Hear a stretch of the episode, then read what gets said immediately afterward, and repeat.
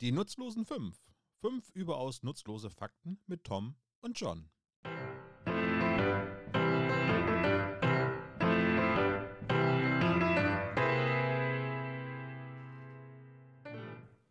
Hallo und herzlich willkommen bei fünf nutzlosen Fakten mit Tom und John. An meiner Seite, wie immer, John. Hallo Tom.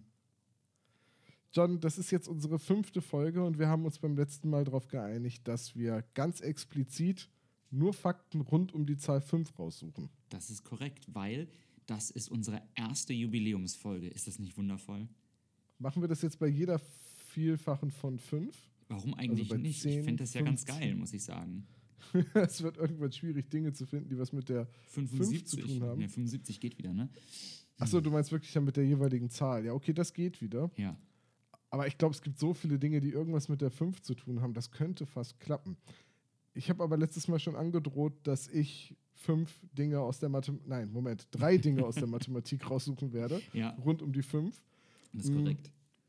Das heißt, wir haben heute ein besonders dröges Sandwich, um in unserer Metapher zu bleiben, Das- weil die Scheiben Brot sind aus der harten Mathematik. Ja, das ist äh, fantastisch. Ich habe mir ein bisschen was Blumigeres ausgesucht, was aber tatsächlich nichts mit Blumen zu tun hat. Das ist nur ein schönes Wort, was ich schon länger mal benutzen wollte. Und, Blumig? Ähm, blumig. Und Ja. ähm, wenn wir das tatsächlich einführen, das vielleicht noch vorab, dass jede fünfte Folge ein Mini-Jubiläum ist, bin ich so dankbar, dass der Podcast 5 und nicht 1 heißt. Ja, ja, doch schon. Oder Ich 2 mein, vor dem Jubiläum ist nach dem Jubiläum. Die 5 hat ja sowieso in, in unserem Kulturkreis eine besondere Bedeutung als genaue Hälfte im Dezimalsystem, in dem wir ja rechnen. Du steigst gerade richtig hart mit Mathe ein, das finde ich super. Oh, ich habe noch nicht einmal angefangen, mein Freund. Zu dem Wort blumig möchte ich übrigens noch anmerken, ist dir eigentlich bekannt, dass man, wenn einem schwindelig wird, auch sagt, mir wird Blümerrand? Absolut, absolut. Da gibt es eine Benjamin Blümchen-Folge, wo Benjamin schwindelig wird und Carla Kolumna sagt: Herr Blümchen, Ihnen wird Blümerand. Das fand ich immer lustig als Kind. Ich werde immer belächelt, wenn ich das Wort benutze. Zu Blümerand. Recht, zu Recht, ein Scheißwort. Zu Recht. Gut. Ähm, wollen wir einsteigen thematisch mit äh, etwas, was die Zahl 5 betrifft? bitte, bitte, hau raus. John, äh, wir beide sind ja gute Freunde und ich mag dich sehr gerne, aber ähm, ich begehre eigentlich nur deine platonischen Körper. Aha. Auch rein platonisch. Ja. Ich bin mir nicht sicher, ob ich dir folgen kann. es ist, glaube ich, auch eine sehr seltsame Herleitung. Hast du den Begriff platonischer Körper schon einmal gehört? Also ich weiß, was platonische Liebe ist. Ähm, ich kenne mich so ein bisschen mit Platon aus und da endet das. Und ich weiß, es ist Mhm. nicht der Hund von Goofy.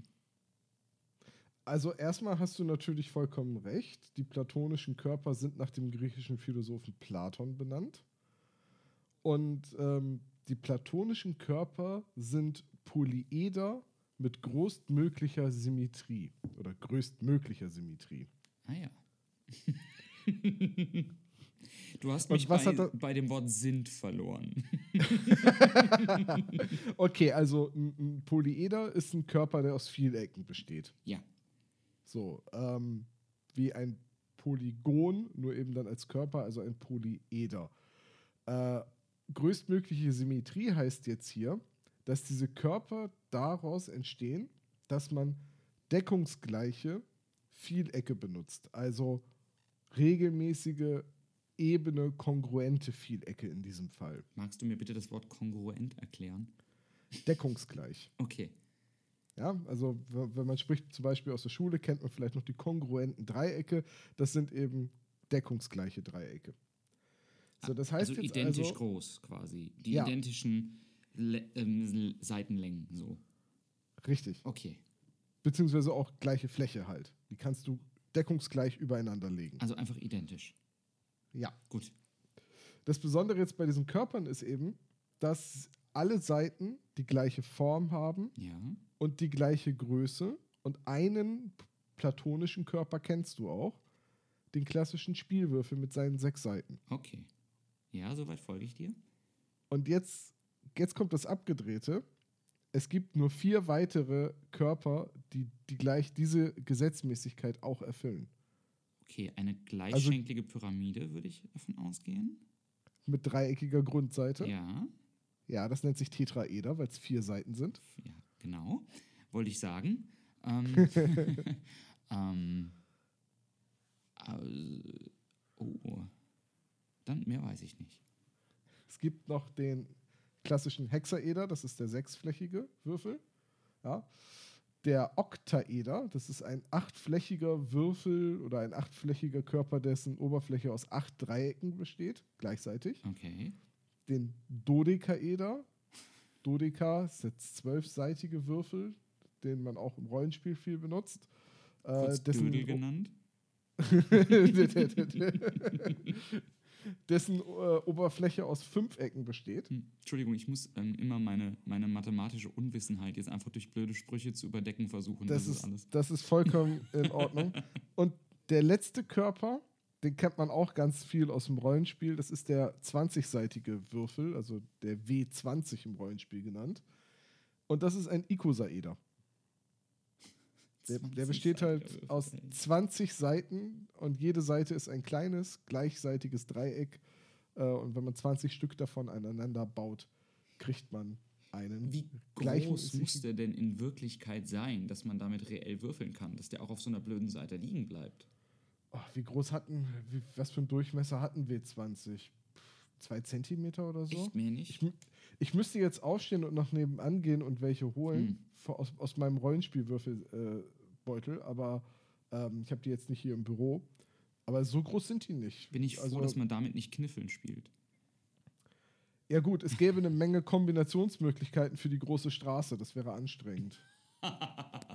und gleichzeitig wäre der Kniffel mit 5W20 so gut wie ausgeschlossen. Das ist halt ein langes Spiel, ne? Das ist, ein, das ist ein sehr langes Spiel. Das ist so ein bisschen wie bei den Türmen von Hanoi. Wenn dieses Spiel endet, endet die Welt.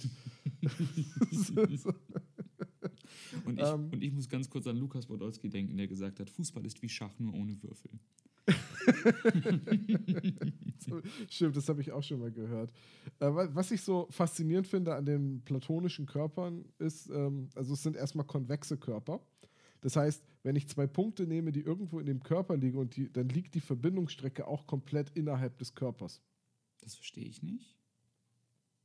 Also, Stell dir, stell dir einen Kreis vor ja, und zwei Punkte, die in dem Kreis liegen. ja, Wenn du jetzt eine direkte Linie zwischen den beiden Punkten ziehst, ja, liegt die komplette Linie auch in diesem Kreis. ja. Und wenn ein, ein mathematisches Konstrukt diese Gesetzmäßigkeit erfüllt, dann nennt man es konvex. Also theoretisch überspitzt formuliert die, ähm, die ähm, Extremitäten des Körpers nach innen gewandt. Also dass die von innen quasi zu verbinden sind. Ähm, na, es geht dabei darum, dass du auf dem direkten Weg zwischen zwei Punkten eben nicht den Körper verlässt. Okay, ja, okay. Stell, dir, ja. stell, stell dir mal ein U vor Mhm. und äh, die beiden Punkte, die du dir gedanklich machst, sind jetzt oben in den beiden Schenkeln. Mhm. Wenn du jetzt die direkte Verbindung zwischen den beiden ziehst, verlässt du das U und malst ja durch die Lücke zwischen den beiden Schenkeln. Ja, ich hatte jetzt gerade an heißt- Stern gedacht, wenn ich so Sternspitzen verbinde. Mhm. Ähm, ja, der, der fünfzackige Stern, die kürzeste Verbindung ist auch nicht konvex, weil du dann die, die, die, die direkte Linie verlässt ja den Stern. Ja, Du musst ja nicht über den Mittelpunkt gehen okay, verstehe. für die direkte Linie. Ja? Und diese platonischen Körper sind eben fünf konvexe Körper und auch sehr interessant finde ich zum Beispiel, dass der Hexaeder und der Oktaeder, also der Sechsseiter und der Achtseiter, haben die gleiche Anzahl an Körpernetzen. Und ein Körpernetz ist, wenn ich den aufschneide an seinen Kanten und ausbreite, diese Faltvorlagen, die man kriegt, um einen sechsseitigen Würfel zu basteln. Ja, Da gibt es elf verschiedene für. Und die gibt es auch beim Oktaeder. sind elf verschiedene. okay. Beim Dodekaeder sind es 43.380. Was? Und beim Ikosaeder auch. Alter. Ja, du, also ich überlege ja schon länger mal, was ich mache jetzt im Lockdown. Mir ist ja öfters mal abends langweilig. Bastelst du einfach alle möglichen Isokaeder-Körpernetze, die es gibt. Schatz, was machst du? Sei still, ich bin bei 41.793. Okay, so langweilig ist nicht bei äh, mir. Aber ich fand, wenn man schon über die Zahl 5 redet, dann sollte man noch darauf hinweisen, es gibt genau fünf platonische Körper. Also Polyeder mit größtmöglicher Symmetrie, also die aus deckungsgleichen, regelmäßigen Vielecken bestehen. Verrückt. So, und wer diesen Podcast jetzt noch hört, ich habe noch spannendere Sachen im Ich wollte es nicht sagen. ich habe mich nicht getraut. Herzlich willkommen bei 5 mathematische Fakten mit Tom. Übrigens, wenn man ähm, die Ununterscheidbarkeit von Flächen und Kanten außen vor lässt, kann man auch archimedische Körper betrachten. Aber da machen wir dann vielleicht mal eine andere Folge drüber, bei einer größeren Zahl. Davon gibt es nämlich deutlich mehr. Ich meine, wenn wir bei Podcast Folge 72.000 angelangt sind. Ich weiß gar nicht, ich glaube, es gibt unendlich viele archimedische Körper, also es dauert noch eine ganze Weile. wird also die letzte Folge. Nein, nein, oder die danach, oder die danach, oder die danach. um das Prinzip der Unendlichkeit nochmal zu So die erklären. Folge, die man, man, man müsste eine Folge schreiben, die so als Loop funktioniert. Ja, zu, zu Loops kommen wir später noch. Mach erstmal weiter. Okay, ich bin dran. Gut, dann, ähm, ich habe zwei Sachen eigentlich per Zufall gefunden, ähm, die auf den ersten Blick nichts mit der Zahl 5 zu tun haben, auf den zweiten Blick aber sehr wohl. Ähm, und ich beginne einfach mal mit dem zweiten, weil es das etwas kürzere ist und weil ich das erste noch und das andere noch ein bisschen spannender finde. Und ich dachte, ich baue das so ein bisschen, naja, ansteigend in der, im Spannungsverlauf auf. Ähm, England ist ja bekannt für ganz, ganz viele kuriose Dinge. Ich habe mal ein Buch von Stephen Fry gelesen, den ich sehr vergöttere, der mal gesagt hat, ähm, wenn Menschen sagen, only in America, dann ist das, das war zumindest vor Donald Trump so meistens irgendwas Fantastisches, Herausragendes. Das gibt es eben nur da. Und im Kontrast dazu, wenn Leute sagen, only in Britain, dann ist das eher so ein quirky, seltsames, komisches Ding. Also, was ich an Großbritannien mag, ist, dass es wirklich viele seltsame, seltsame Dinge gibt. Ähm, und das zieht sich durch alle Gesellschaftsschichten in Großbritannien, das zieht sich hoch bis in die höchsten intellektuellen Zirkel. Ähm, und mein erster Fakt heute trägt sich noch immer zu an der äh, University of Cambridge. Da wurde nämlich Anfang der 2000er Jahre ein neues, wie nennt man das, ähm, ein neuer Lehrstuhl gegründet, der auf die Abkürzung CSER, also CSER, hört. Ähm, ich könnte dich jetzt fragen, wofür das wohl steht, aber das wäre albern. Ähm, aber vielleicht hast du ja trotzdem eine Idee. Ähm, kannst du mir die Buchstaben noch einmal bitte sagen? Äh, CSER, also C-S-E-R, Cäsar, Sophie, Emil und Richard. Das hat irgendwas mit der Zahl 5 zu tun und das ist, ja gut, das kann ja jetzt echt alles Mögliche sein. ich dachte, ich strecke den Podcast noch ein bisschen in die Länge. Ähm, Ja, ja, also ich sag jetzt mal, es steht, ich meine, CS ist Caesar Salad, das ist klar. äh, e, e steht in dem Kontext für äh, elaborate, also elaboriert. Mhm. Und, und was war das letzte? War ein R? Ja, Ranch Dressing. Also es steht für Caesar Salad Elaborate Ranch Dressing. okay, nein. Ähm, Okay, schade, aber ich war nah dran. Du hast bis auf die vier Worte alles, alles richtig. ähm, tatsächlich wurde Anfang der 2000er das Center for the Study of Existential Risk gegründet. Also ähm, ein Lehrstuhl, in dem sich Professoren verschiedener Fachrichtungen ähm, mit Weltuntergangsszenarien beschäftigen. Und Und die Wahrscheinlichkeit ausrechnen. Davon habe ich, glaube ich, schon mal gehört, ja. Ganz genau. Ähm, und zwar ähm, der Forschungsgegenstand ist quasi Katastrophen aller Art, die das Potenzial haben, mindestens 5% der Weltbevölkerung zu eliminieren. Und dazu zählen Naturkatastrophen, Atomkriege, ähm, Gefahren durch Verschmelzen von Mensch und Maschine, ähm, totalitäre Systeme, die Menschen Chips einpflanzen, Hungersnöte, Zusammenbrüche von Ökosystemen, Pandemieszenarien. Und insgesamt arbeiten da 24 Forscher. Ähm, es gibt 35 Fachveröffentlichungen und die haben ein Jahresbudget von über einer Million Pfund im Jahr. Und ähm, ich bin da darauf gekommen, weil ich das in der Zeitung gelesen habe, witzigerweise die, die Tage. Es gibt nämlich ein Interview mit dem ähm, Vorsitzenden dieser CSER, ähm, der zu Corona befragt wurde und der Corona ähm, weggelächelt hat mit dem Satz, ähm, das sei für sie vollkommen uninteressant. Ähm, Corona hätte maximal das Potenzial für 4%, sie würden sich nur mit den Erwachsenenproblemen der Welt beschäftigen. ähm, und tatsächlich, wenn man deren Portfolio durchliest, liest sich das so ein bisschen wie ein, ein Manifest eines Verschwörungstheoretikers. Also alles das, was Verschwörungstheoretiker jemals befürchtet haben könnten, wird in diesem Center for Study of Existential Risk tatsächlich erforscht und es werden Kommunikationsstrategien entwickelt. Ähm, und als ich das gelesen habe, habe ich mich spontan ähm, auf so eine Filmreise der letzten 20, 30 Jahre Hollywood irgendwie begeben. Von Deep Impact über Terminator bis hin zu Walking Dead ist da irgendwie alles wird, dabei. Das ist witzig. Ich, ich wollte jetzt gerade, nämlich als du das gesagt hast, direkt sagen, wie hoch ist denn die Wahrscheinlichkeit von Deep Impact und von Terminator, also vom Skynet? Ja. Äh, es ist, es ist abgefahren, oder? Dass es, dass es dafür einen eigenen Lehrstuhl gibt. Es ist total abgefahren und es ist, ähm, diese, diese Menschen haben offensichtlich, und das ging aus diesem Interview auch hervor, ähm, einen ganz, ganz lakonischen Sinn für Humor ähm, und bezeichnen sich eigentlich selbst als Optimisten. Das finde ich eigentlich das Großartigste dabei. Also sich den ganzen Tag mit der Apokalypse zu beschäftigen und gleichzeitig sagen, nee, ich bin eigentlich ich bin Optimist. So, ähm, das finde ich auch ganz schön. Naja, wenn du jetzt diese Untersuchung machst und immer zu dem Ergebnis kommst, dass die tatsächliche Apokalypse sehr unwahrscheinlich ist, mhm. ich, ich finde auch, dann hast du allen Grund, dich selbst als Optimisten zu sehen. Das stimmt.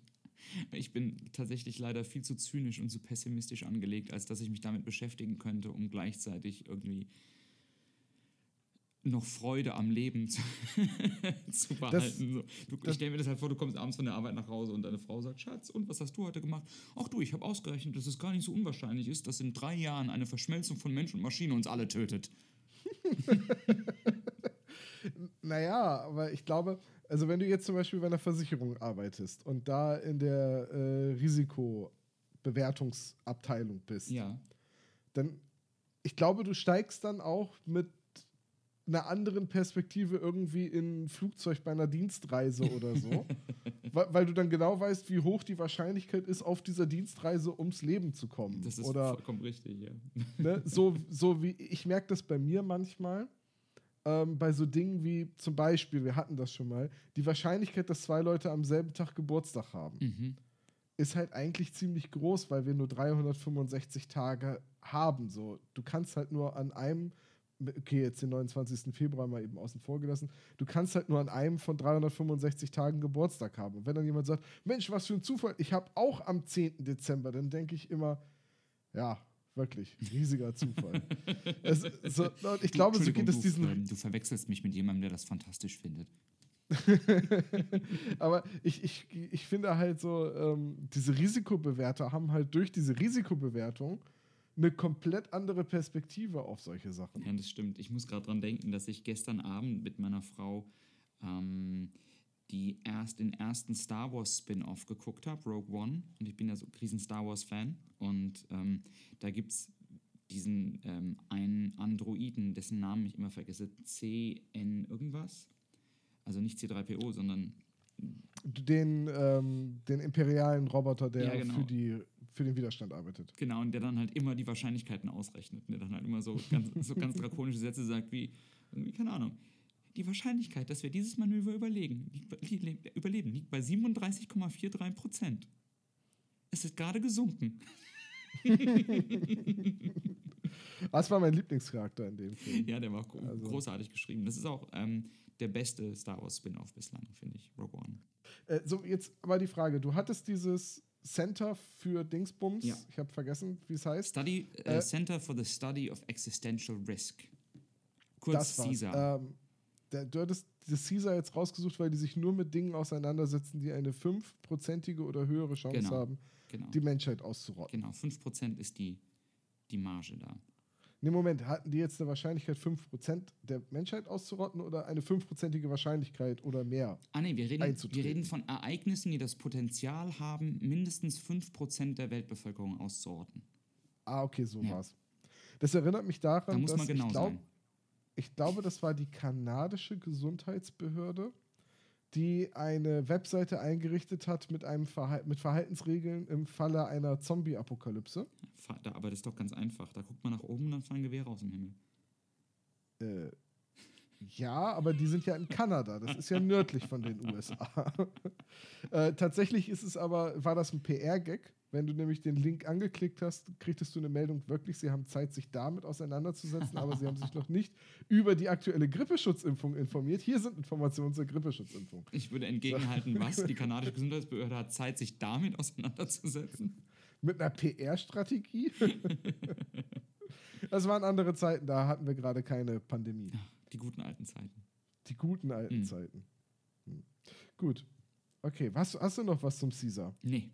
Aber ich finde es ganz schön, dass Okay. es, dass ich frage mich gerade, ob die Abkürzung wirklich offiziell CISA ist oder ob nicht CSIA sagt. Aber CISA finde ich irgendwie auch so imperial an der Stelle. Aber gut. Ist das, ist das nicht so ein Lied? It's fun to stay in the C-S-E-R. Oh Gott.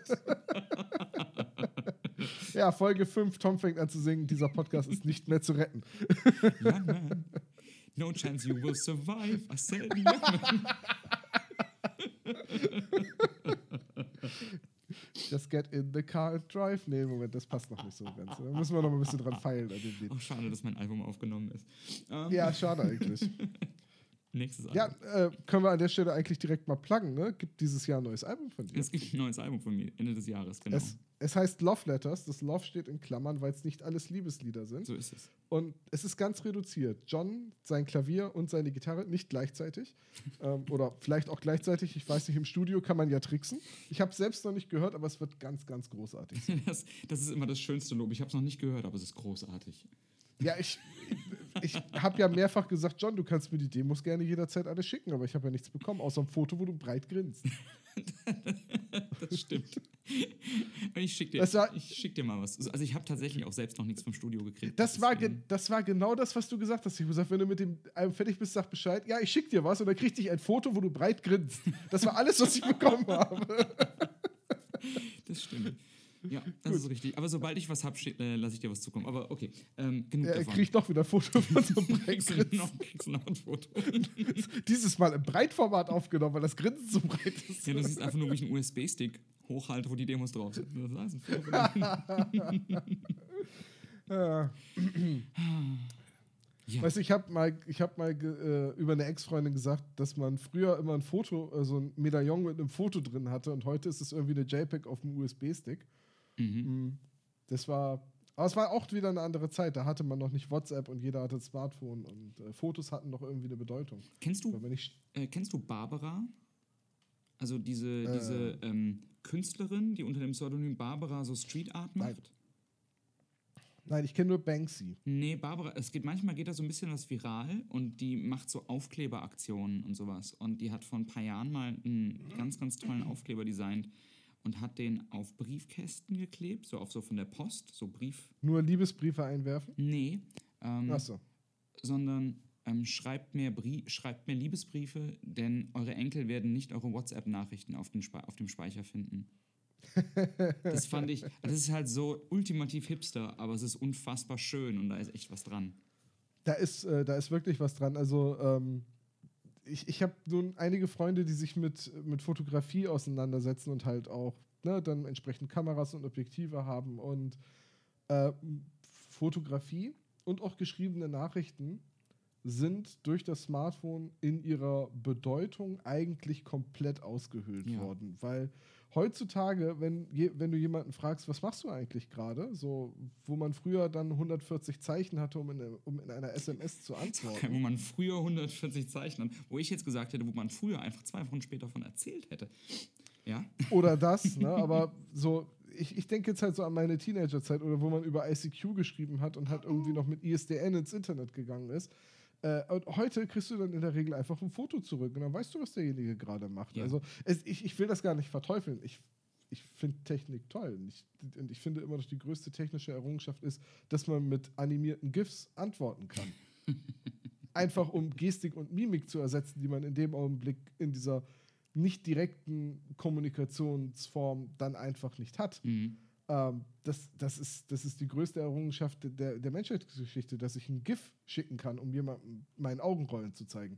Ähm, aber äh, es, es hat insgesamt eigentlich an Bedeutung verloren, weil du hast halt 9000 Fotos auf dem Handy Ja.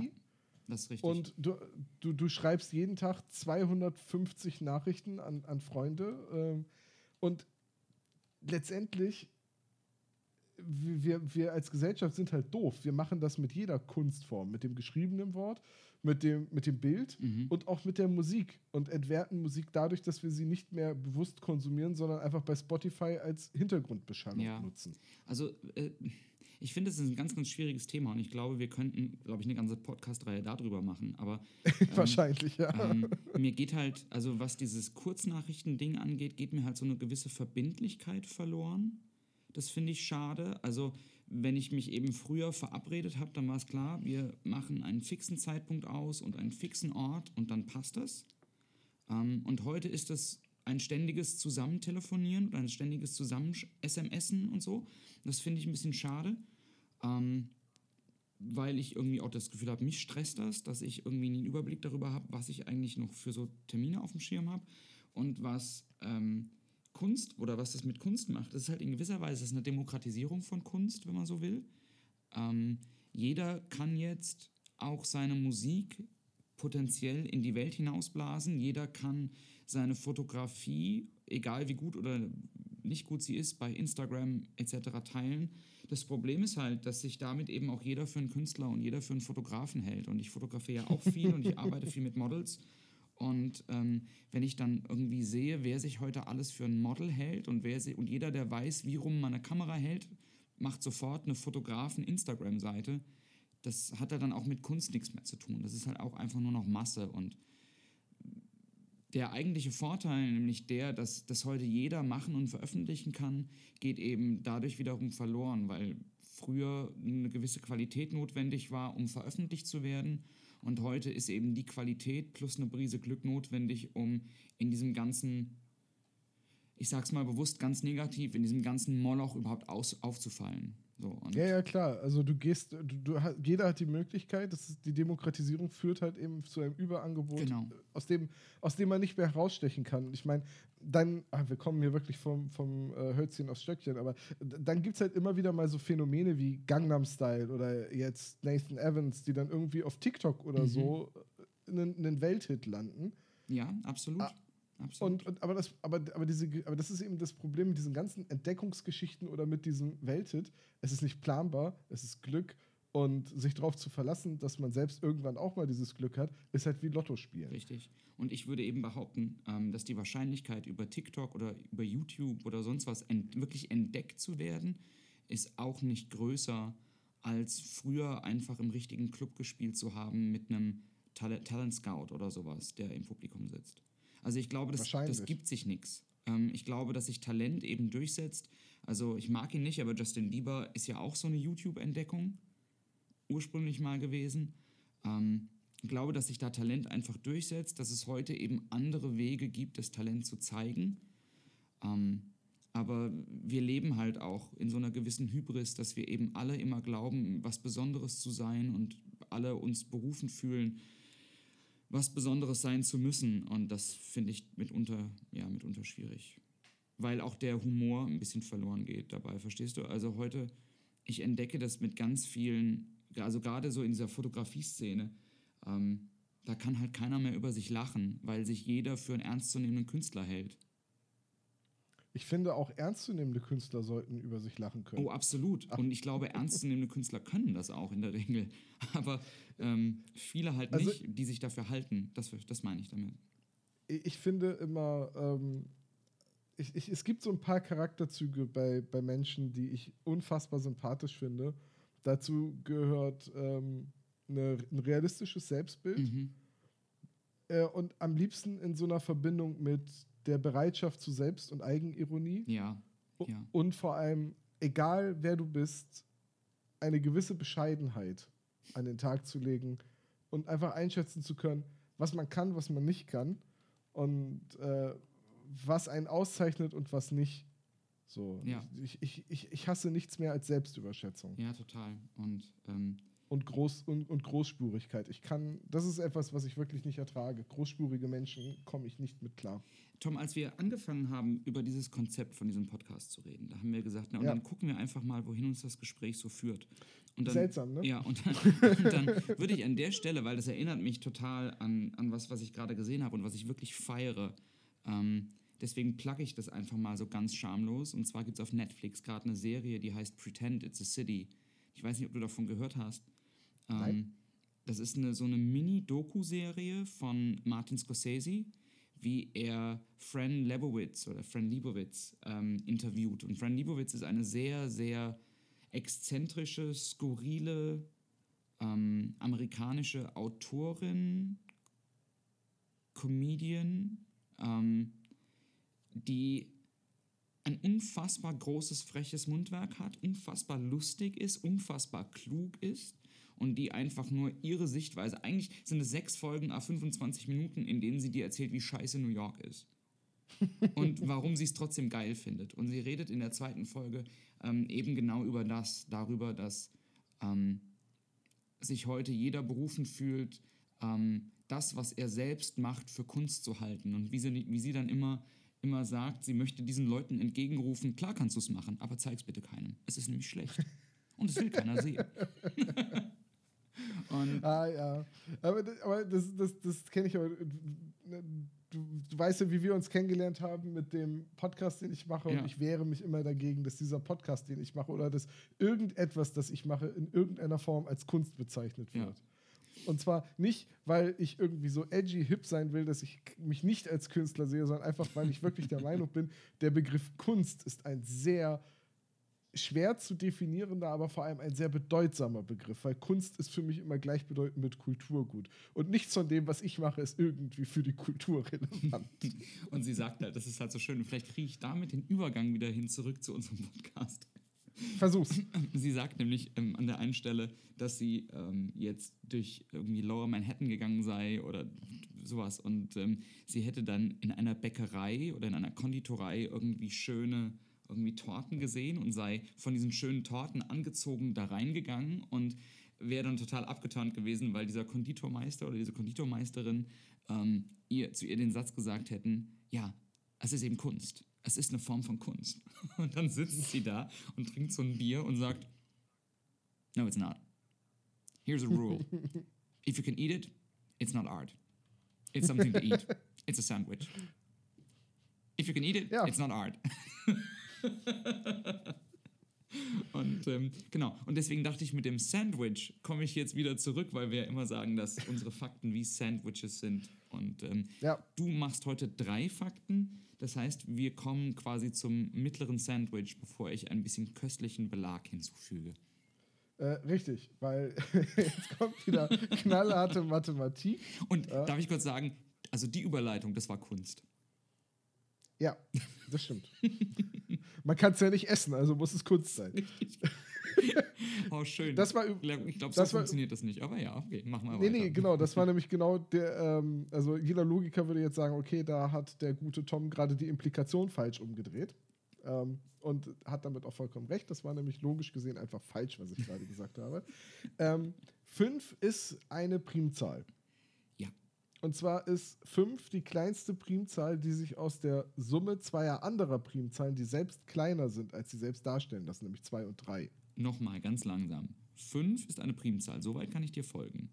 Ja, und 5 ist die kleinste Primzahl, Ja. die sich aus der Summe aller anderen Primzahlen schreiben lässt, die kleiner sind als sie selbst. Ah ja, okay, verstehe. Ja, ja, ja, ja. So, das ist aber gar nicht so besonders. Ähm, um Primzahlen gibt es in der Mathematik eine Vielzahl an Theorien. Es gibt eine Vielzahl an ähm, Beweisen dafür, dass es unendlich viele Primzahlen Okay. gibt.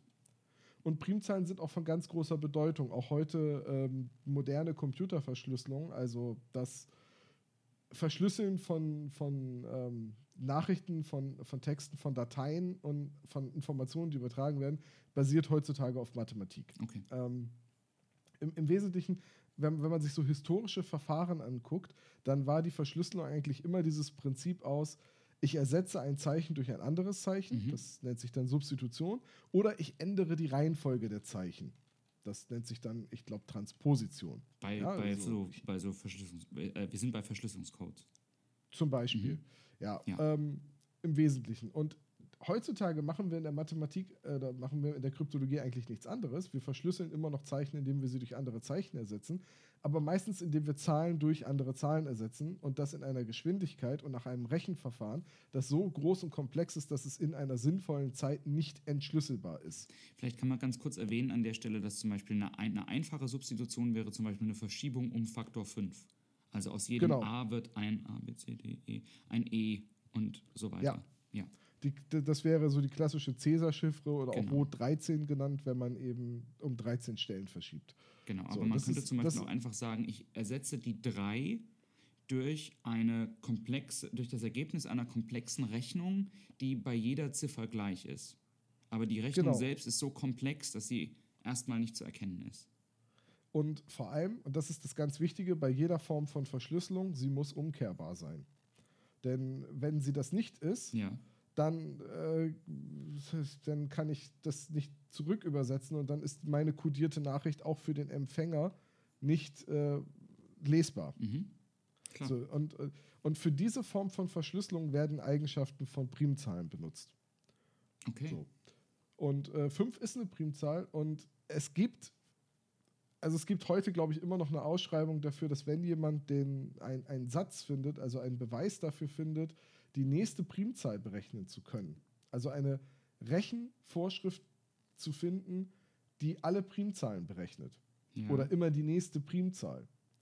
Ähm, würde man damit sehr, sehr reich werden. Es gibt Primzahlen, auf die haben Firmen Patente angemeldet Was? weil sie die für ihre Verschlüsselung benutzen. Also es gibt äh, Primzahlen, die sind 300 Millionen Stellen lang. Von denen weiß man, dass das Primzahlen sind. Das kann man mit moderner Computertechnik halt ausrechnen. Äh, und diese Primzahlen sind halt für die Verschlüsselung sehr wichtig. Da will, da, das kann ich jetzt nicht ohne Tafel erklären. ähm, das, das, das würde jetzt auch zu weit führen. Aber es gab schon immer den Versuch, Primzahlen zu finden oder bestimmte Gesetzmäßigkeiten mit Primzahlen zu finden. Mhm. Und das Einzige, was man, oder man weiß ein paar Dinge, aber das Wichtigste, was man weiß, ist, es gibt unendlich viele Primzahlen. Das heißt, wenn ich eine große Primzahl finde, finde ich immer eine noch größere. Okay. Das, ne, das Gesetz von unendlich vielen Zahlen, also finde ich auch immer noch eine größere.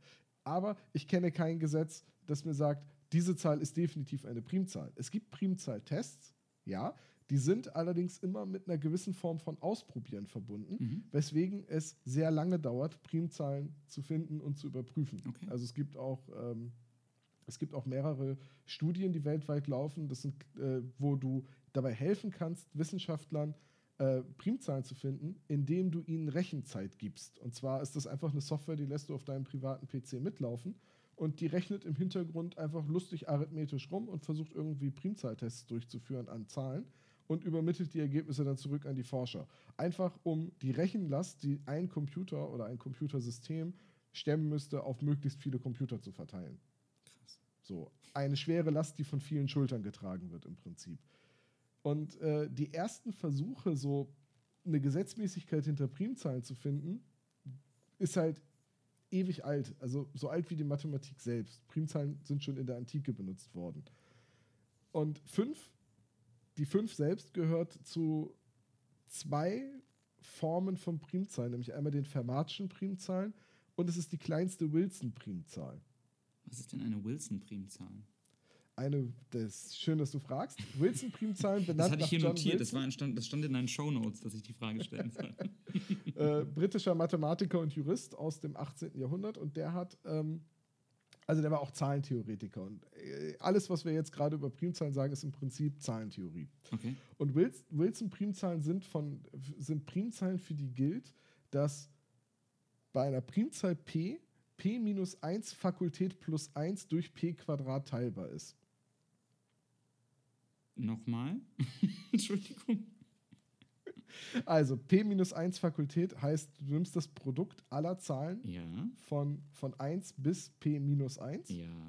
Das heißt, bei der 5 wäre das jetzt 1 mal 2 mal 3 mal 4. Ja. Das ist äh, 24. 6 mal 24. Und 24 plus 1 ist 25. Und 25 ist durch 5 Quadrat, was ja auch 25 ist, teilbar. Okay. Ja, soweit So, kann ich, glaube ich, und- folgen. Und das waren halt alles so Versuche, um zu schauen, ob da irgendwie eine Gesetzmäßigkeit hinterliegt, ob das zum Beispiel für alle Primzahlen gilt. Oder ob man ganz leicht Zahlen findet, die das erfüllen und die dann durch Zufall alle Primzahlen sind. Mhm. Ja? Und äh, bei den Wilson-Primzahlen ist es jetzt so, es sind exakt drei Wilson-Primzahlen bisher bekannt. Es sind 5, 13 und 563. Alle, alle anderen Primzahlen erfüllen diese Gesetzmäßigkeit nicht. Krass. Und jetzt sagte ich ja gerade, ähm, dass die 5 auch eine Fermat-Primzahl ist. Ja. Anderer Ansatz, ich, benannt nach Pierre, ich, Pierre de Fermat. ich unterbreche ganz kurz an die Zuhörer da draußen. Wenn ihr nicht mehr folgen könnt, ist das gar nicht schlimm. Ich auch nicht. Aber ich finde es spannend. Ich verstehe es noch nicht. Ich hatte es angedroht. Ich hatte es angedroht. hast du. Ähm, Fermat-Primzahlen sind von der Form 2 hoch 2 hoch n plus 1. Hm, Was ist, Also mit anderen N? Worten, irgendeine Zahl. Okay. Also n ist dabei eine ganze Zahl größer 0, also eigentlich eine natürliche Zahl. So, jetzt äh, Fermat-Primzahlen, zum Beispiel jetzt 2 hoch 2 hoch n. Ich setze n jetzt auf 0, dann habe ich also 2 hoch 2 hoch 0, also 2 hoch 1, also 2. Und 2 plus 1 ist 3, also ist 3 eine Fermat-Primzahl. Die kleinste. 5 ist die nächste, weil das 2 hoch 2 hoch 2, äh, 2 hoch 2 hoch 1 plus 1 ist, Entschuldigung. Und dann, und, und auch da gibt es nur bisher fünf weitere, also insgesamt fünf, Mhm. nämlich die 3, die 5, die 17, die 257 und die 65.537. Das sind die einzigen bekannten Fermat-Primzahlen. Der, Donald, der, Ähm. der Dagobert Duck in mir fragt jetzt, was, was kann ich verdienen, wenn ich da weitere finde? Das wäre erstaunlich bei den Fermat-Primzahlen, weil nämlich die Mathematik momentan eher da versucht zu beweisen, dass es keine weiteren Primzahlen dieser Form gibt. Also dass es nur diese fünf gibt, die diese Gesetzmäßigkeit überhaupt erfüllen. Weil man eben, und man kann mittlerweile sehr große Zahlen durch Computer jagen und berechnen, bisher keine weiteren gefunden hat. Krass. Ja, und das ist das, was, was ich so faszinierend finde an, an Primzahlen. Also neben der ganzen Zahlentheorie und der Teilbarkeit und wie schnell man eigentlich äh, Potenzen im Kopf berechnen kann, wenn man sich nur darauf einlässt. Ähm, da, dass eben, dass diese Gesetzmäßigkeiten, diese Ansätze zum Scheitern verurteilt sind, Mhm. weil man sich mittlerweile recht sicher ist, dass es keinen Beweis gibt, also keinen Algorithmus gibt, mit dem man die nächste Primzahl finden kann, weil Primzahlen halt, obwohl sie so viel gemeinsam haben, nämlich dass sie nur zwei Teile haben, eins und sich selbst, äh, einfach so unterschiedlich sind in ihrer Gestaltung, dass ich nicht einfach eine Formel finden kann. So, ich, es gibt eine Formel für Dreieckszahlen, es gibt eine Formel, also Zahlen, die sich als Dreieck Mhm. anordnen lassen. Es gibt eine Formel für Quadratzahlen etc., aber für Primzahlen gibt es die eben einfach nicht. Krass. Und all diese, und all diese Versuche, Primzahlen zu bestimmen oder bestimmte Formen von Primzahlen zu bestimmen, sind gescheitert. Und trotzdem aber in ihrer Bedeutung wichtig, weil man ja in der Forschung scheitern muss, um voranzukommen. ja. Das ist auch etwas, was ich ganz oft bei mir in meinem Unterricht sage. So in der Mathematik, wenn man alles auf Anhieb versteht, dann macht man was falsch. Es gibt. Weil die, Math Ja, die Mathematik ist einfach die Wissenschaft des Scheiterns und daraus Erkenntnisse ziehen. Mhm. Es ist, ähm, ich muss daran denken, dass ich ähm, dieses Zitat von, oder das Zitat liebe, das ähm, Thomas Edison zugeschrieben wird, ähm, der gefragt wurde, ähm, ob, warum er denn nicht verzweifelt sei, weil er 200 Mal gescheitert ist bei dem Versuch, eine Glühbirne zu bauen. Und er gesagt haben soll, ich bin nicht gescheitert, ich habe nur 199 Wege gefunden, wie man keine Glühbirne baut. Und das Ja, es ist so eins dieser inspirierendsten Zitate überhaupt, weil ähm, es mir irgendwie zeigt, sowas wie wirkliche Fehler gibt es gar nicht auf dem Weg hin, irgendwas zu erreichen, sondern es gibt eben nur, es gibt halt Fehltritte oder sowas, aber du kannst eben aus allem immer deine Lehre ziehen. ich glaube, der, der, der größte Fehler, den man eigentlich machen kann, ist der aufzuhören. Richtig. So, das ist, klingt zwar jetzt wie so, total blöder Spruch, so hang in der Kitty oder never give up, give up irgendwas, was man auf so ein Motivational Poster draufdrucken kann. für, über einem Sonnenuntergang. Mhm. Ja, ja, aber letztendlich äh, ist da was Wahres dran, weil wenn du es nicht probierst, kannst du auch nicht zu irgendeinem Ergebnis kommen. Ja. Also vielleicht kommst du nicht unbedingt zu einem Ergebnis, das dir in den Kram passt. Richtig. Das, das ist dann so. Ne? Ähm, ich, ich zum Beispiel habe für mich jetzt schon akzeptiert, dass ich äh, garantiert nie ein Weltklasse-Gitarrist werde. Hm. Aber ich, ich, ich lerne dazu. Ich werde in einem Schneckentempo besser. Und äh, irgendwann werde ich vielleicht von mir sagen können, dass ich ein bisschen Gitarre spielen kann. So, ja, aber äh, von daher, das Schlimmste, was man halt machen kann, ist etwas, was man gerne machen möchte, nicht zu tun. Ja, vollkommen richtig. Vollkommen richtig. Außer natürlich, äh, das, was ihr gerne machen würdet, ist ähm, Massenmord oder ähm, irgendwie sowas. Das, das tut dann bitte trotzdem nicht. Ich habe hier nicht dazu aufgerufen, lebt euren Traum, wenn euer Traum widerwärtig ist.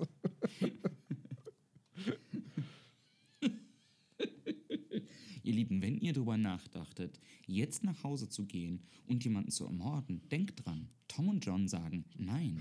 Nein. Denn die Freiheit, die eigene Faust zu schwingen, hört da auf, wo die Nasenspitze des anderen beginnt. Ich weiß, ich weiß nicht mehr, wer das gesagt hat. Oh, das ist so wunderschön formuliert. Ah, Ja. je. Tom, John, du kennst sicherlich die Redewendung, es ist fünf Minuten vor zwölf. Ja, Die auszudrücken kam- vermag, dass bald Schicht im Schacht ist, sozusagen. ist es, nicht, ist es nicht abgeleitet davon, dass amerikanische Wissenschaftler diese Doomsday Clock hatten, die zeigen sollte, wann der Atomkrieg quasi eintritt und die Menschheit auslöscht? Stopp. Und- also, Entschuldigung. ähm, tatsächlich wollte ich genau auf die Doomsday Clock hinaus, aber Okay. ähm, die Doom andersrum wird tatsächlich ein Schuh draus. Ähm, ich habe diese, ich bin auf die Doomsday Clock nämlich nur gestoßen, weil jemand zu mir gesagt hat, boah, jetzt sind wir gleich fünf Minuten vor zwölf und ich mich gefragt habe in Vorbereitung auf diesen Podcast, woher kommt eigentlich diese Redewendung? Ähm, und tatsächlich gibt es ganz viele verschiedene Theorien, woher die Ah, Redewendung, es okay. ist fünf Minuten vor zwölf, kommt. Die, die mir am logischsten erscheint, ist, dass sie aus dem mittelalterlichen Turmbau kommt. Ähm, denn wenn früher Turm- oder Glockenbaumeister ähm, am Kirchturm zum Beispiel gearbeitet haben, auf diesen ganzen wackeligen Holzgerüsten, ähm, dann wurde es um 5 vor 12 schleunigst Zeit, das Gerüst zu verlassen, weil sonst entweder der Schalldruck der Kirchenglocke sie vom Gerüst runtergeblasen hätte ähm, oder weil sie zumindest Gefahr gelaufen wären, einen bleibenden Gehörschaden davon zu tragen. Und dann war es tatsächlich so, dass der Baumeister immer gerufen hat, es ist fünf vor zwölf und hatte entweder eine kleine Glocke oder eine Triangel und alle haben fluchtartig das Gerüst verlassen. Hm. Wenn man da jetzt so drüber nachdenkt, ist das auch viel sinnvoller als die Herleitung, dass es von der Doomsday Clock kommt, weil um die Bedrohlichkeit der Situation anhand der Doomsday Clock zu verdeutlichen, muss den Leuten das Konzept von 5 vor 12 ja schon Richtig. geläufig sein. Richtig. Ja. Ähm, aber diese Doomsday Clock oder die deutsche Fassung Atomkriegsuhr, genau, ähm, darauf bin ich dann gestoßen, die kannte ich nämlich vorher nicht. Ähm, und deswegen dachte ich, m, erzähle ich dazu noch kurz was, weil das ist tatsächlich ganz spannend. Die, ähm, das ist eine nicht mehr imaginäre Uhr, sondern die ist wirklich zu besichtigen. Die ähm, steht in Chicago im, ähm, ähm, im, äh, in der Zentrale der American, wie heißt sie? American Bulletin, äh, Bulletin of the Atomic Scientists, genau. Also eine Gruppe von führenden Atomwissenschaftlern. Ähm, und die wurde 1947 eingeführt, ähm, um einmal im Jahr aktualisiert zu werden, um zu verdeutlichen, wie nah die Menschheit gerade an einer großen globalen Katastrophe ist. Ähm, sie, die erste Uhrzeit, die eingeführt wurde, war 23.53 Uhr, also sieben Minuten vor zwölf. Ich habe dann mal geguckt, warum man sich genau dafür entschieden hat. Und der Ideengeber dieser Doomsday Clock hat irgendwann mal gesagt, einfach weil es schön aussah. Und seither wird diese Uhr einmal im Jahr neu eingestellt auf eine bestimmte Uhrzeit. ähm, die immer abhängig davon ist, wie nah dieses Board of Scientists, das ist ein Aufsichtsrat und ein Sponsorenrat, in dem zurzeit ähm, 17 Nobelpreisträger vertreten sind, ähm, unter Kriterien, die nicht genauer bekannt gegeben werden, wie nah die also glauben, dass die Welt an einer globalen Katastrophe ist. Und so lässt sich am Verlauf dieser Uhr tatsächlich auch schön die Geschichte der zweiten Hälfte des 20. Jahrhunderts ablesen. Und ähm, wenn man dann zum Beispiel, das wird dann immer begründet, warum das verändert wird. Ähm, es wird auch nicht jedes Jahr zwingend verändert, aber zum Beispiel wurde sie zum ersten Mal 1949 umgestellt, nach zwei Jahren, und zwar um vier Minuten nach vorne auf drei vor zwölf, weil da die Sowjetunion begonnen hat, ihre ersten Kernwaffentests durchzuführen. Ähm, sie wird dann immer weiter zurückgestellt, bis in die, in die 60er, in den 60er Jahren steht sie irgendwann mal auf 12 Minuten vor 12, 11.48 Uhr, ähm, weil ein Abkommen über teilweise auszusetzende Atomteststops ähm, ähm, äh, unterzeichnet wird. Spannend dabei ist zum Beispiel, dass sich die Kuba-Krise überhaupt nicht wiederfindet. Und es gibt ja ganz viele Historiker, die sagen, dass die Welt im 20. Jahrhundert nie so nah an einem Krieg stand oder an einem Atomkrieg stand wie in den, ähm, ähm, in den 13 Tagen im Oktober 61. Ähm, Finde ich witzig, dass du das sagst, weil ich hätte nämlich jetzt gleich gefragt, wann stand denn die Uhrzeit während der Kuba-Krise? Genau. Aber okay. Ähm, die wurde da, da tatsächlich gar nicht verändert, weil die Kuba-Krise im Oktober war und die war schon wieder ähm, vorbei, als die war schon wieder gelöst wurde. quasi. Das Problem war gelöst, als die Uhr beim nächsten Mal umgestellt wurde. Ah, ja, okay, das ergibt Sinn. Und ähm, ich habe mich dann mal auf die Suche nach den Extremen begeben. Und das ist dann tatsächlich ganz spannend. Ähm, denn am weitesten entfernt von einer nuklearen Katastrophe war die Welt, ähm, zumindest wenn man dieser Uhr glaubt, 1991. Da stand sie auf 11.43 Uhr, also 17 Minuten vor 12. Und der Hintergrund waren ähm, die Unterzeichnung der START-Verträge. Das START steht für Strategic Arms Reduction Treaty. Und das waren ähm, nukleare Abrüstungsverträge zwischen den USA und ähm, der gerade sich im Zerfall befindenden Sowjetunion, also Russland, ähm, und damit also ähm, faktisch dem Ende des Kalten Kriegs. Und seitdem wird sie aber sukzessive weiter nach vorne gestellt. Die kleinste Annäherung an 12 Uhr ist tatsächlich 2020. Ähm, noch nie war laut diesem, laut diesem wissenschaftlichen Board die Welt so nah an der globalen Katastrophe.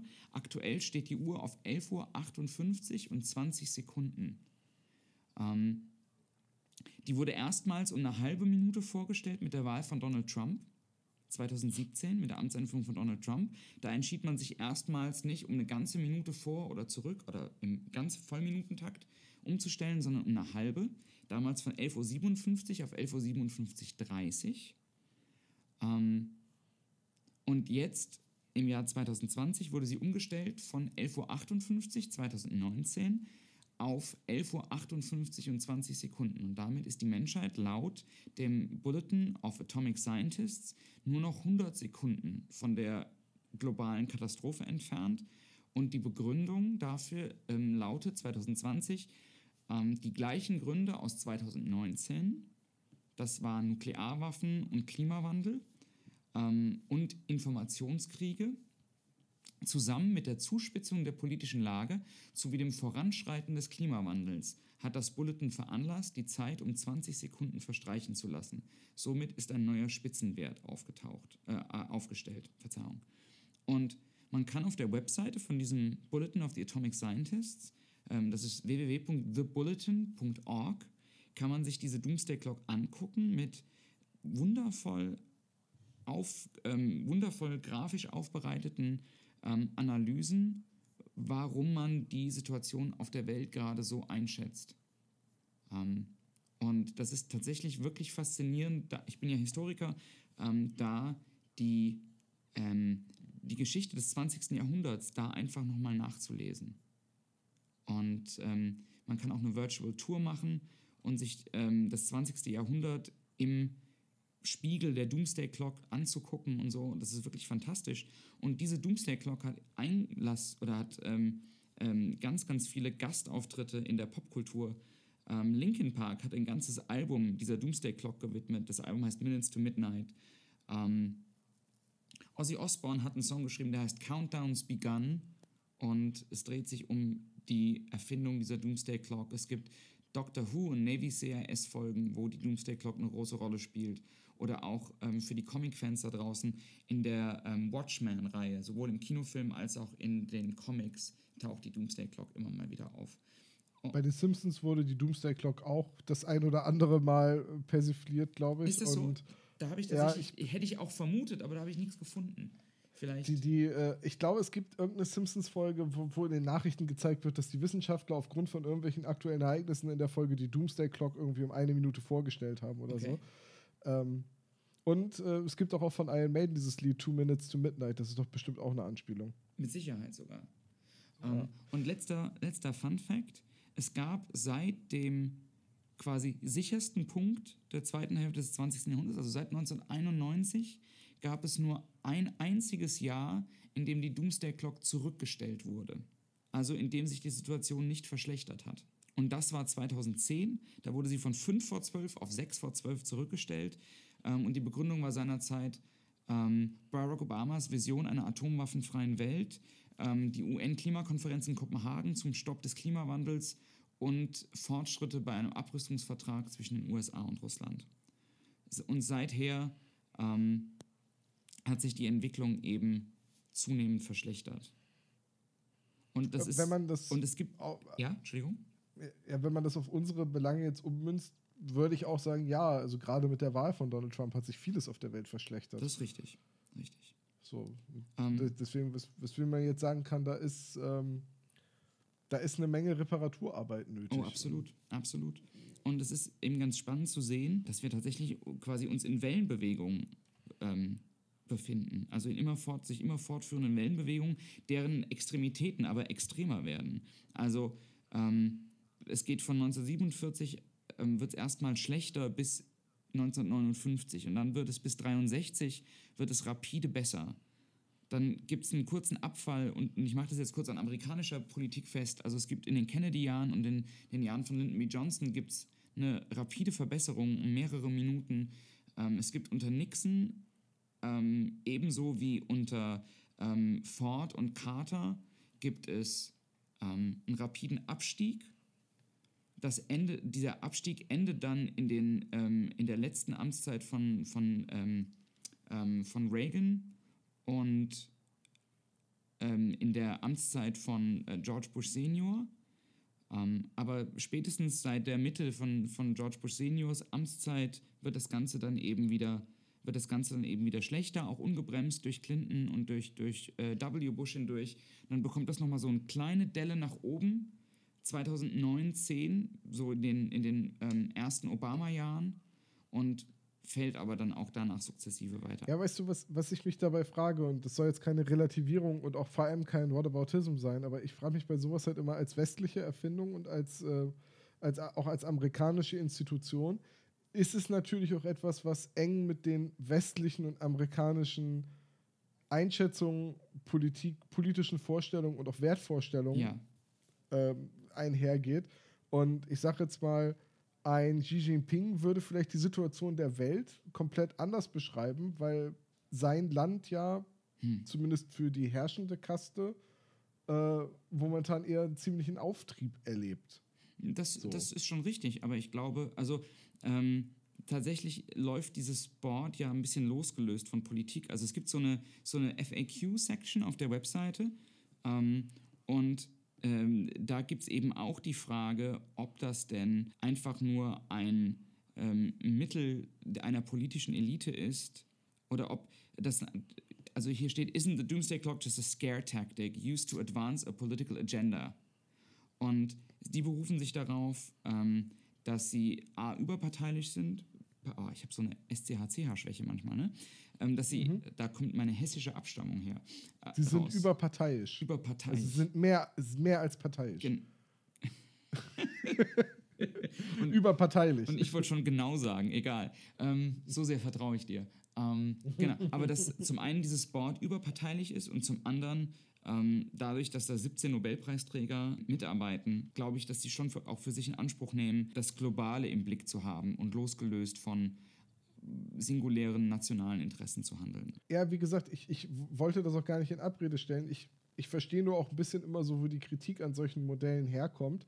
Ähm, aber ich, ich glaube auch, dass das schon Leute sind, die so eher das Wohl der Gesellschaft äh, im, im, äh, oder auch der, der Weltbevölkerung im, im Sinn haben. Mhm. Ähm, mir fällt dazu nur ein, man sagt ja aber auch, eine kaputte Uhr geht zweimal am Tag richtig. so, den, den, blöden Witz wollte ich jetzt einfach nochmal gemacht haben. Dankeschön. Ähm, ja. Und was, was, mir bei dem Modell dieser Doomsday Clock auffällt, ist ja, das ist das Problem, wenn du 24 Stunden zur Verfügung hast, aber ähm, bei 7 vor 12 anfängst. Dann kommst du nämlich irgendwann in die Bredouille, dass du eine ähm, Einschätzung vornimmst oder, ein, äh, oder eine, eine neue Bewertung der Situation vornimmst mhm. Und dann nicht mehr mit einem ganzen Schritt arbeiten kannst, weil du sagst, na irgendwie, wenn ich mir jetzt so vorangegangene Entscheidungen angucke, das war ein ganzer Schritt, das, was ich jetzt habe, das ist eigentlich gar nicht so schlimm. Hm, und dann musst du dann auf einmal anfangen, weil du ja nicht sagen kannst, wir stellen die Uhr einmal neu ein, wir fangen jetzt bei 14 Uhr an. Mhm. Äh, und das ist jetzt einfach eine 16 Uhr, sondern du warst ja immer schon die ganze Zeit bei 10 vor 12 dann musst du jetzt ja quasi kleinere Abstände ja, wählen. Absolut, so, das, absolut. Das, ist ja, das ist ja ein Skalierungsproblem. Total, ne? total. Wenn ich sage, auf einer 100er Skala, ich gebe aber nicht schlechter als 70 Prozent, dann habe ich ja nur 30 Prozent Spielraum. das stimmt. So. Ich meine, am Ende sagt diese Uhr natürlich nichts aus. Ne? Natürlich ist das eine reine, eine rein subjektive Einschätzung. Aber es ist trotzdem gleichzeitig, glaube ich, eine ganz spannende und gerade in, in einer in unseren Zeiten, finde ich das, also wo so viel mit Symbolik und so viel mit Populismus gearbeitet wird, ähm, finde ich das halt eine ganz spannende, wirklich bildhafte, im wahrsten Sinne des Wortes, Darstellung der gesamtglobalen Lage. Und ja, ja, ähm, da, da ich glaube, so eine klar. Uhr ist als Symbol so stark und so gut, dass sie ähm, dem deppertsten Menschen im Zweifelsfall klar machen kann, dass selbst fünf Minuten vor zwölf jetzt schon überschritten ist. Ja, und es ist auch eine, es ist halt auch eine, eine, grafische, ein grafisches Konzept, das so gut wie jeder versteht, der schon mal eine Uhr gesehen hat. Der weiß halt, wenn der große Zeiger da ist, ne, dann ist aber zappenduster. So. Das kennen wir alle noch, ne? Das, äh, das, war, das war, mir schon als Kind klar. Ne? Wenn ich noch aufbleiben wollte, dann wurde auf die Uhr gezeigt und gesagt, so, wenn der große Zeiger da oben ist, dann gehst du ins Bett. Hast du eigentlich, hattest du einen Fernseher früher bei dem Zimmer? Oh, die Geschichte, wie ich an Technik bzw. an Fernseher gekommen ist, ist eine, eine lange Geschichte voller... Äh, voller Missverständnisse. Voller Missverständnisse. Nein, Nein nicht ganz so schlimm. Ähm, tatsächlich der erste Fernseher, den ich bekommen habe, war in, in so einem Kasten eingebaut, zusammen mit einem Radio. Äh, das war ein kleiner Reisefernseher, der hatte irgendwie, weiß ich nicht, 5 mal 5, vielleicht auch 10 mal 10 Zentimeter Bildschirmgröße und war schwarz-weiß. Oh, geil. Und die Begründung dafür, dass ich ihn bekommen habe, ist, äh, damit mein Vater nicht mehr im Vorabendprogramm sowas wie die Dinos oder so gucken muss, weil er Nachrichten sehen wollte. Ja, ich komme mir bekannt vor. Kommt mir bekannt vor.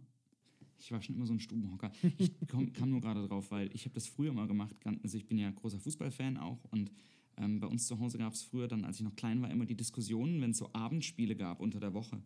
Ähm, so damals, als die Champions League noch Europapokal der Landesmeister hieß und cool war, ähm, da gab es dann immer die Diskussion, dass ich die erste Halbzeit gucken durfte. Aber ich hatte einen Fernseher auf meinem Zimmer und dann habe ich immer, wenn äh, quasi die Farbe aus dem Bild gedreht, weil Schwarz-Weiß nicht ganz so grell ist wie bunt und habe die Bildschirmhelligkeit ganz runtergedreht und habe dann wirklich mit so zugekniffenen Augen und Ton aus vom Fernseher gesessen und in der Hoffnung, dass meine Eltern nicht merken, dass ich noch auf bin.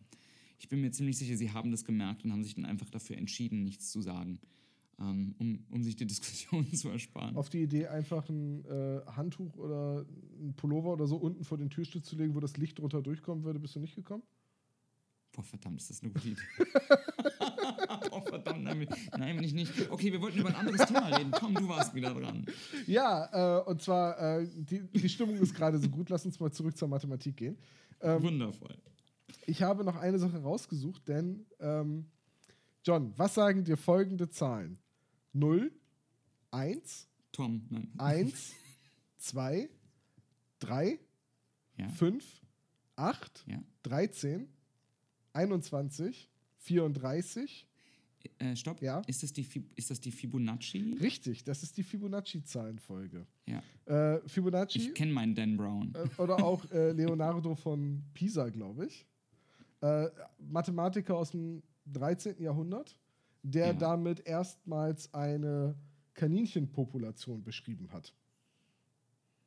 Also das Wachstum einer Kaninchenpopulation. Der hat natürlich nicht mit 0 und 1 angefangen, dass man der Fibonacci-Folge eine 0 voraus, äh, voranstellt, ist eine relativ neue Erfindung. Ähm, Ich finde es aber spannend, wie der dann von null Kaninchen auf ein Kaninchen kommt. viel spannender finde ich, wie man von einem Kaninchen auf zwei Kaninchen kommt, wenn das Kaninchen keine Mitose kann. Ähm, mit einem Beil. ja, das wird dann aber spannend, irgendwann auf drei Kaninchen zu kommen in der Population. Um es mit, dem- mit den Worten des großartigen Bodo Wartges zu sagen, weil ich habe ein Beil. ja. ähm, ta tatsächlich, also dass man eine Null voranstellt bei der Fibonacci-Folge, ist halt eine recht neue Erfindung oder Okay. hat halt mit der Berechenbarkeit der Zahlen zu tun. Denn die Fibonacci-Folge ist eine rekursive Zahlenfolge. Das heißt, das nächste Folgenglied berechnet sich aus den vorherigen. Und im, Fa Mhm. im Falle von Fibonacci ist es das nächste Folgenglied ist die Summe der beiden vorherigen. Und äh, um dann überhaupt auf die 1 zu kommen, muss ich ja vor der 1 schon eine 0 gehabt haben, damit 0 plus 1 eben 1 ist. Ja, das macht Sinn. Ja. Das gibt sogar für mich Sinn, das ist verrückt. Richtig. Ähm, und das Besondere jetzt bei der Fibonacci-Folge ist, die 5 ist die fünfte Fibonacci-Zahl. Bist du jetzt so sprachlos? Ja, ich versuche das gerade einzuordnen. Naja, äh, also jetzt nicht die Null mitgezählt. Ne? 1, 2, 3, äh, also 1, 1, 2, 3, 5. Ist die fünfte Fibonacci-Zahl ist die 5. Und, aber was sagt mir das? Das ist halt einfach ein lustiger Zufall. Ach so, ja, das stimmt. So, so, ist, so ist Mathematik kann halt auch mal lustig und zufällig sein. Hast du gerade gesagt, Mathematik kann lustig sein? Und zufällig. Ach so, weil bei lustig hätte ich dir jetzt wirklich widersprochen. Aber gut, So, John, du bist ja ein Ästhet. das klingt auch, das klingt auch nicht wie ein Kompliment. Nein, ist, es- ist es auch nicht. Ähm, aber du, du bist ja jemand, der sich durchaus auch so mit Bildkomposition, so in Fotografie etc. auseinandersetzt. Und das heißt, du hast Ja. schon einmal von etwas gehört, das nennt sich der goldene Schnitt. So ist es. So, was ist denn der goldene Schnitt? Ich kann es Ähm, nämlich nicht der- erklären. Ja. Nochmal? Ich kann es nicht erklären, deswegen frage ich dich, was ist der goldene Schnitt? Ähm, ich kann es auch nur schwer erklären, außer dass der goldene Schnitt tatsächlich eine. Aber der, ich meine, dass der ba- basiert ja nicht auf der Fibonacci-Folge.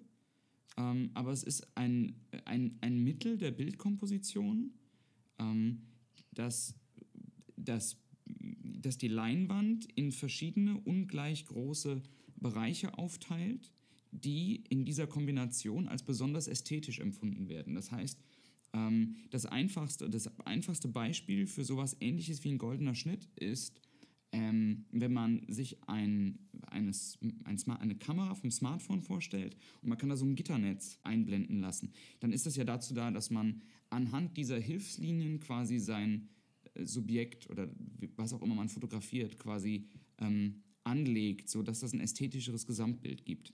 Also, keine Ahnung, wenn ich einen Wolkenkratzer fotografieren möchte, dann möchte ich eben nicht auf neun Zehntel des Bildes irgendwie Himmel haben und nur ganz unten ein bisschen Wolkenkratzer, sondern dann muss der halt so im Bild platziert sein, ähm, dass das für das Auge ähm, ästhetisch wirkt. Und die Definition dessen, was für das Auge ästhetisch wirkt, ähm, lässt sich mit diesem, mit diesem sogenannten goldenen Schnitt quasi verbildlichen. Ja. Und der wiederum basiert, glaube ich, auf der Fibonacci-Folge, wenn ich das richtig in Erinnerung habe. Ich glaube, das ist eine, eine ganz gute Annäherung. Ich könnte es halt nur mathematisch sagen und sagen, das ist eine Strecke, die wird in zwei Teile unterteilt. Ja. Und die große Strecke, also die größere der beiden, geteilt durch die kleinere, ist im gleichen Verhältnis wie die Gesamtstrecke geteilt durch den größeren Anteil. Mhm. So, also das sind circa 61,8 zu 38,2 Prozent. Das ist dieser goldene Schnitt. Äh, als Zahlenverhältnis, warte, ich hatte mir die Zahlen hier auch aufgeschrieben, ist das 1,6180339887 und so weiter. Ja. Ungefähr. Also ungefähr 1 plus Wurzel 5 halbe. Ja. Und das Besondere ist, du hast es schon gesagt, es gibt eine Verknüpfung zwischen dem goldenen Schnitt, also dem, was wir als Menschen als Verhältnis ästhetisch empfinden, und der Fibonacci-Folge. Denn wenn ich zwei Fibonacci-Zahlen durcheinander teile, immer die nächsten beiden, dann nähert sich dieses Ergebnis dem äh, goldenen Schnitt an. Also mit voranschreitender Zahlengröße, wenn ich die beiden aufeinanderfolgenden Zahlen durcheinander teile, ja. komme ich immer näher an das Verhältnis von 1,618 und so weiter ran. Das ist verrückt, ne? Das ist total verrückt. Und es gibt, ähm, es gab vor ein paar Jahren mal ein Foto, ähm, das veröffentlicht worden ist ähm, in der Manchester Evening News, glaube ich, das damals richtig viral gegangen ist. Und es war ein Foto, das wer auch immer gemacht hat von einem Betrunkenen, der sich an Silvester gegen Polizisten wehrt auf der Straße von Manchester. Und ähm, dieses Foto, was wirklich aussieht wie ein Schnappschuss, ist aber perfekt angepasst an den, an den goldenen Schnitt oder im Englischen heißt es Golden Ratio. Es ist also eine sehr ästhetische Prügelei für es uns. Ist, ja, es ist tatsächlich fantastisch, ähm, weil jemand diesen, diese Golden Ratio drüber gelegt hat und es passt halt alles bis ins kleinste Detail. Ähm, das ist wirklich außergewöhnlich und dieses Bild ist damals total viral gegangen. Und wir packen das einfach in die Show Notes rein, wenn wir schon darüber reden. Aber das ist tatsächlich ganz spannend. Also ich habe da jetzt nicht nachgelesen, aber ich habe eine Vermutung, warum wir Menschen diesen goldenen Schnitt als so äh, angenehm oder als so richtig empfinden. Und ja. zwar, weil der in der Natur auch häufig vorkommt. Also die, die Fibonacci-Folge ist ja jetzt nicht durch Zufall entstanden. Und okay, gut, ich denke jetzt nicht sofort bei, oh, das ist aber eine angenehme Anordnung von Kaninchen. äh, aber sondern wenn man zum Beispiel die ähm, Anordnung von Sonnenblumenkernen abzählt, mhm. wie sie nebeneinander angeordnet sind, dann entspricht das der äh, Fibonacci-Folge. Mhm. Also das sind Fibonacci-Spiralen. Ja. Und genauso taucht Fibonacci halt in vielen Mustern auf oder in der Anordnung von Tannenzapfen auf, äh, also von, von Körnern auf einem Tannenzapfen. Mhm. Ähm, ich glaube tatsächlich auch, dass es ähm, so ein, also auch ein Prozess der Gewöhnung ist, insofern, als dass, dass ja ganz viele Renaissance-Künstler übernommen haben, das Konzept, ähm, bezüglich der Darstellung von, ähm, von Personen in Gemälden etc. Und ja, ich glaube auch, das ist was Gelerntes. Das ist was aus der Natur genau, übernommenes. Genau. Als, so, so wie wir ja auch, ähm, also du kannst das wahrscheinlich besser erklären als ich, weil ich wirklich nicht viel Ahnung von Musiktheorie habe. Aber ähm, das hat ja, es muss ja auch einen Grund haben, warum wir in unserer westlichen Musik eine große Terz von einer, gefolgt von einer kleinen Terz in einer Harmonie als Dur, also als fröhlich empfinden mhm. und andersrum angeordnet, also wenn die Minore zuerst kommt, als Moll. Ja. So, das ist ja immer ein gelerntes Konzept. Ja, absolut. Ähm. Und ähm, aber ich fand es halt so interessant, dass ausgerechnet bei dieser Zahlenfolge, wenn man zwei Zahlen miteinander äh, also die, die, die, das Verhältnis von zwei Zahlen zueinander betrachtet, dass man sich da an diesem goldenen Schnitt annähert. Ja, das stimmt das stimmt.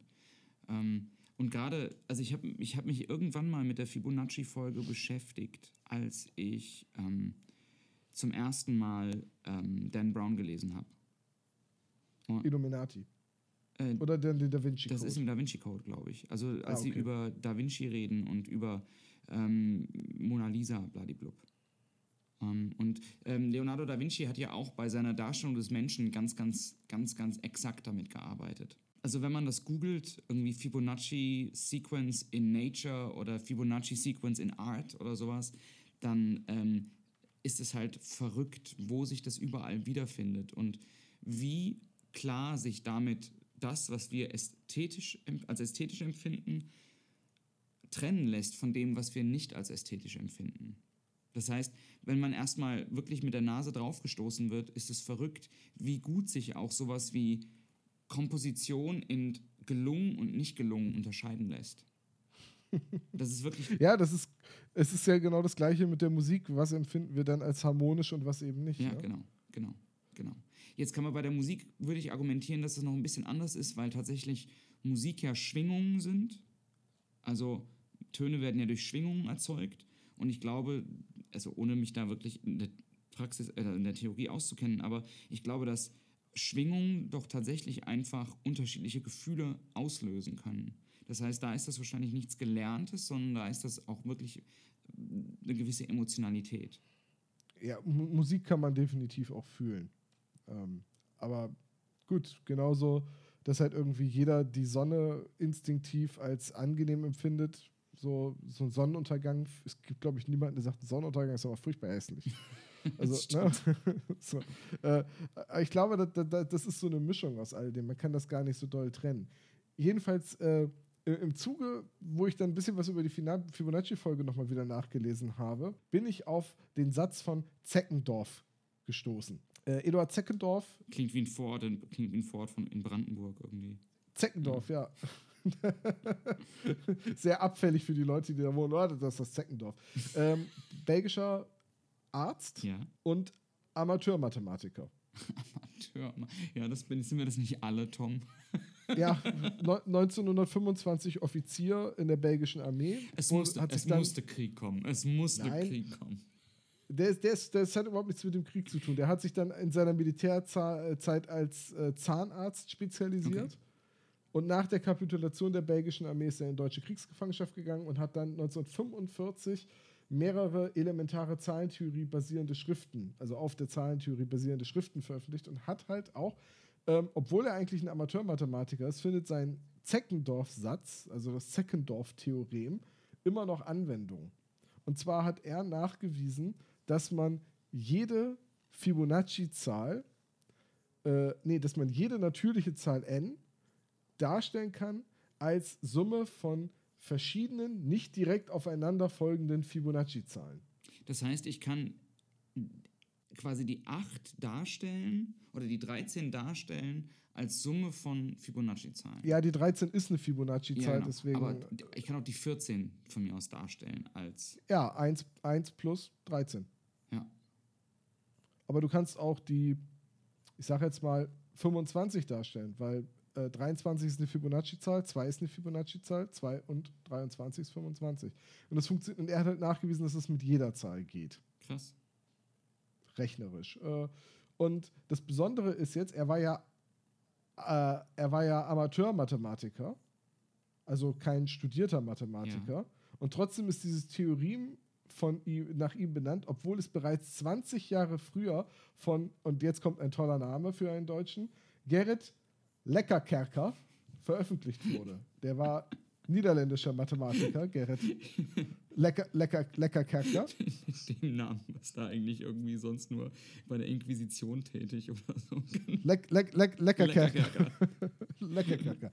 äh, das war ein niederländischer Mathematiker und deswegen ist der Satz von Zeckendorf eigentlich ein Beispiel für Stieglers Gesetz der Eponyme. Jetzt wird's absurd. Äh, Stiegler, amerikanischer ähm, Statistiker, yeah. hat die äh, Theorie formuliert oder aufgestellt, dass große Entdeckungen eigentlich nie nach ihrem Entdecker benannt sind, sondern eher nach jemandem, der diese Entdeckung genutzt hat und dadurch publik gemacht hat. Da spielen dann zum Beispiel so Faktoren rein, dass man auf bekannte Wissenschaftler hör, eher hört als auf unbekannte. So viele Erfindungen von Thomas Edison sind eigentlich von Leuten gemacht worden, die für ihn gearbeitet hm. haben. Zum Beispiel. Werden diese unbekannten, werden diese unbekannten Wissenschaftler dann stigmatisiert? Entschuldigung. Im Prinzip lastet ihn ein gewisses Stiegler an, ja. äh, aber und, und, jetzt kommt das Witzige. Äh, genau wegen dieser Erkenntnis, die ja Stiegler postuliert hat, verlangt er auch, dass das Gesetz, also der, der Satz von Stiegler, eben nicht nach ihm benannt wird, so, sondern, ich, ich hatte es nachgesehen, äh, er, er sagt eigentlich, der Entdecker seines Gesetzes wäre Robert Merton, ähm, der etwas Ähnliches im sogenannten Matthäus-Effekt postuliert hat. Äh, also, jetzt sind wir von der Zahl 5 auf Stat die Statistik, wie oft ist eigentlich eine äh, bedeutende Entdeckung nach ihrem Entdecker benannt, gekommen. Und jetzt kennen wir auch Stieglers Gesetz der Eponyme, also der Namensgebung. Mein Gott, Tom. Ja. Und das in 90 Minuten. Das ist, weißt du, was das Tolle ist, also aus meiner Sicht, ähm, dass wir in dieser Jubiläumsfolge von 5 jetzt 85 Minuten und 25 Sekunden, je nachdem, ob das noch geschnitten wird oder nicht, ähm, nur über die Apokalypse geredet haben. Haben wir? Also du, ja, aber ich? Ja, aber Mathe war halt immer meine Apokalypse. Ach, John. meine, meine beiden, ähm, meine beiden, ähm, ähm, meine beiden präsentesten Erinnerungen an Mathematikunterricht in der Schule ähm, ist die letzte Stunde Mathematik vor dem Abitur und meine mündliche Matheprüfung Abitur. Und in der letzten Stunde vorm Abitur hatte ein Mathelehrer, der wirklich sehr beliebt war bei uns, ein ganz, ganz toller Lehrer, ähm, der sehr korpulent war und der reinkam und in der letzten Stunde, die wir hatten damals in der 13, gesagt hat, heute werde ich Ihnen mathematisch beweisen, dass ich kein Übergewicht habe. Und einer meiner Mitschüler ähm, hat sich gemeldet und hat gesagt, ähm, wie groß sind Sie denn in Ihrer Rechnung? 2,90 Meter? und ähm, er hat mir dann beigebracht, dieser Mathematiklehrer, dass man in der mündlichen Abitursprüfung nie sagt, das weiß ich nicht, wenn man diese Aufgaben dann präsentieren muss, sondern ähm, immer sagt, das schiebe ich nach hinten. Und das habe ich dann auch gemacht in der mündlichen Prüfung. Ich habe nämlich nach hinten geschoben. Die erste von drei Aufgaben nach hinten geschoben, die zweite von drei Aufgaben nach hinten geschoben. Und als ich dann die dritte nach hinten schieben wollte, habe ich gemerkt, dass das Konzept irgendwie nicht ganz so nachhaltig ist. Und, Wenn man, ähm, wenn man natürlich nichts davon lösen kann, klar. Wie ist denn das dann bei dir abgelaufen? Bist du dann mit null Punkten aus dieser mündlichen Prüfung nee, rausgegangen? nee, oder? der mochte mich sehr und der hat mich sehr, sehr gut angeleitet und kam dann eben raus nach der Besprechung und sagte zu mir, ich habe alles für sie rausgeholt, was ich rausholen konnte, aber mehr als zwei Punkte waren einfach nicht drin. und mein, mein Biolehrer, bei dem ich als Alternative hätte Prüfung machen können, der saß in dieser Prüfung und hat Le Monde gelesen. Ähm, und kam abends, gab es so ein Grillen und dann kam er zu mir, um mir zum Abitur zum, zu gratulieren, zum Bestandenen und sagte, und grämen Sie sich nicht ob dieser Mathematikprüfung. Bei mir hätten Sie auch nicht mehr Punkte gemacht. Ja, Deswegen- immerhin ehrlich. Abs- Absolut. Und deswegen, ja, deswegen haben wir aus meiner Sicht heute jetzt fast 90 Minuten ausschließlich über die Apokalypse geredet. Und ich finde ich gut. Ich hoffe, Aber- dass wir in der nächsten Folge ähm, dann auch wieder über erbaulichere Themen reden. Weißt du, äh, wo wir gerade eh bei dem Thema sind, möchte ich vielleicht noch ein sehr passendes Zitat aus einer äh, mündlichen Abiturprüfung ähm, bringen. Und zwar dem Schüler wurde die Note mitgeteilt und ihm wurde gesagt, dass ihm zwei Notenpunkte abgezogen werden mussten wegen seiner nicht Dummheit. gerecht, nee, wegen seiner nicht gerechten Ausdrucksweise. Also zum einen, weil er halt die Fachsprache nicht richtig genutzt hat und zum anderen, weil es halt auch nicht standardsprachlich korrekt war, was er gesagt hat. Goethe war halt ein langweiliger Scheißer. Nein? Woraufhin er entgegnet hat, boah, heftig, Alter, ey. Im Ernst? Ja. Und auch sehr schön an der Stelle, ne? Krass. Die Intelligenz eines Menschen lässt sich an der Qualität seiner Fragen ermessen. Hä? Ja, ist richtig. mein Englischlehrer, der leider verstorben ist vor kurzem aus der ähm, fünften, sechsten Klasse, zu dem ich ein sehr enges Verhältnis hatte, ähm, der hat immer gesagt, hä, ist die Westerwälder Kurzform für wie bitte? Gut, John, ähm, ich hoffe, dass wir nächstes Mal dann etwas erbauendere Themen für dich haben. Ähm, Krieg. vielleicht vielleicht gibt es ja was zu feiern oder so, statt der Apokalypse. Und dann schauen schon. wir einfach mal. Tom, es war mir ein absolutes Vergnügen. Ja, hat Spaß gemacht, wie immer. Ja, absolut. Also Und- dann, Euch da draußen, vielen Dank fürs Zuhören und ähm, macht's gut. bis zum nächsten Mal. Mit mehr Zen und äh, Germain-Primzahlen. Was? Machen wir dann. Och, Bis dann. nö.